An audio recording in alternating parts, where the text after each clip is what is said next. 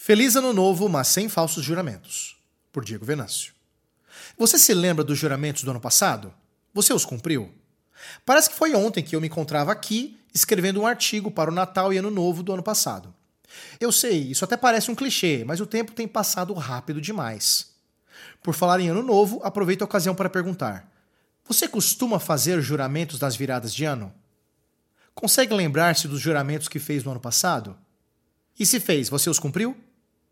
Vamos ver o que Jesus nos ensina sobre os juramentos no Sermão do Monte. Jesus diz no livro de Mateus, capítulo 5, versículos 33 a 37. Também ouvistes que foi dito aos antigos: Não jurarás falso, mas cumprirás rigorosamente para com o Senhor os teus juramentos.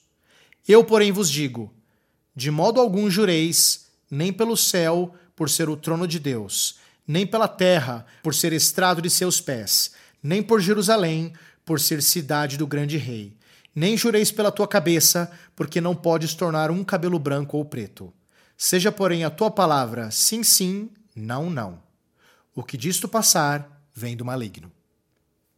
É preciso lembrar que este trecho, citado por Jesus no versículo 33, não é encontrado nas Escrituras.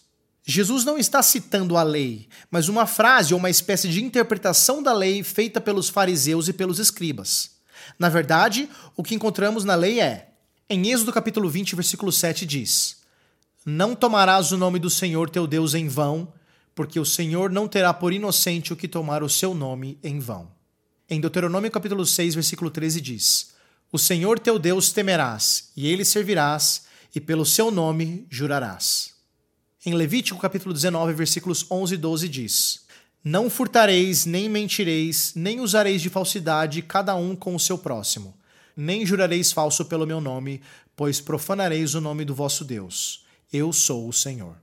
Temos aqui um mandamento contido no conjunto dos Dez Mandamentos, uma lei que está em Levítico e uma variação que se encontra em Deuteronômio. Nesse texto de Deuteronômio é feito um contraponto, daí essa espécie de incentivo ao juramento.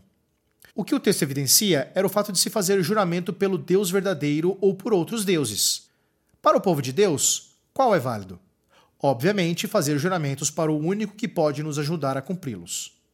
Temos um Deus e devemos tudo a seu nome. Se jurarmos, deve ser por Deus que juraremos e não por deuses falsos.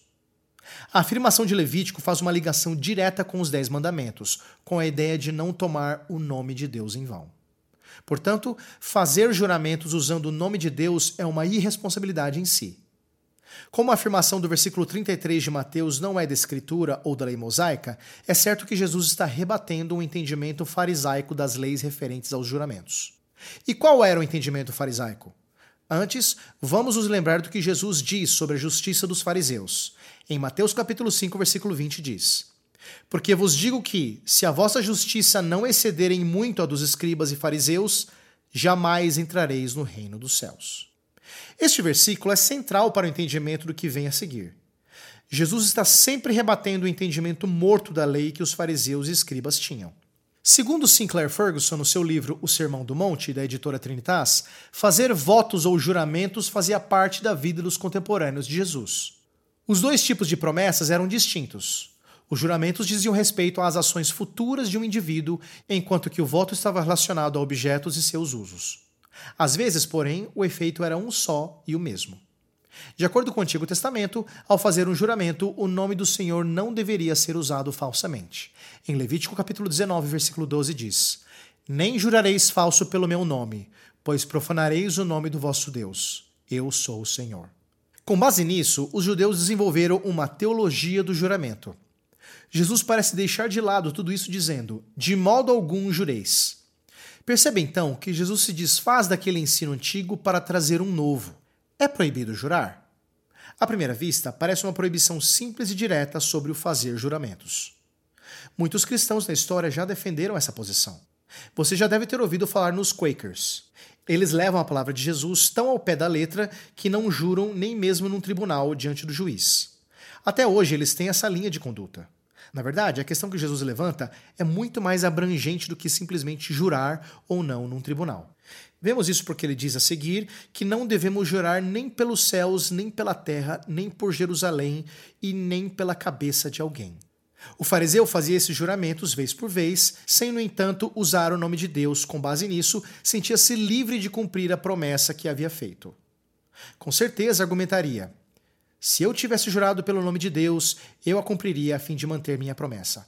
Mas o fato de eu ter prometido pela terra indica que meu compromisso não era absoluto. Jesus vai combater essa hipocrisia dizendo que os céus é onde Deus tem seu trono. A terra é o estrado de seus pés.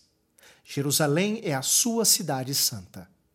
E sobre a sua própria cabeça, que poder você tem sobre a cor dos seus cabelos? Ou seja, os escribas e fariseus eram desonestos com cara de piedosos eles são os piores. O que está em jogo não é o juramento em si, mas o coração com que se jura. Jesus não está proibindo o juramento, ele está trazendo novamente o valor da palavra. Por isso ele diz que o nosso falar deve sim, sim e não, não. O que passar disso é mentira, é do maligno, é falsidade. Se você fala algo sem a intenção de cumprir, está cometendo pecado. Se você contrai uma dívida sem a intenção de pagar, você está incorrendo em pecado e isso é abominável para Deus. No entanto, o juramento não é proibido. Jesus está resgatando o poder e o valor da palavra. Os juramentos são algo solene. Se você recorrer ao juramento, então esteja disposto a cumpri-lo, ainda que isso te custe a vida. Ora, não é essa crise que vivemos nos últimos séculos? As pessoas não confiam umas nas outras. Tudo que o homem faz precisa de contrato, de um cartório. Países não confiam em outros países. Acordos são quebrados e muitas vezes o resultado disso é uma guerra. No entanto, no reino que Cristo inaugurou, os crentes, ou melhor, os súditos do reino de Jesus Cristo, são cumpridores das suas palavras, ainda que não façam qualquer juramento. Portanto, ao final de mais um ano, cuidado com aquilo que você se compromete com os outros e com Deus. Seja o vosso falar sim, sim e não, não. Aliás, o meu conselho pessoal a você é: apenas mude. Você não precisa prometer ou se encher de juramentos. Apenas mude com o poder de Deus, mude. Você gostou deste post? Então compartilhe essa mensagem com seus amigos, sua igreja e familiares. Coloque o seu e-mail no nosso blog para não perder nenhum post. Siga-nos no Facebook, Instagram e Twitter. Conheça a Telmídia, vídeos cristãos para você e sua família. 15 dias grátis. Assista quando quiser, onde quiser.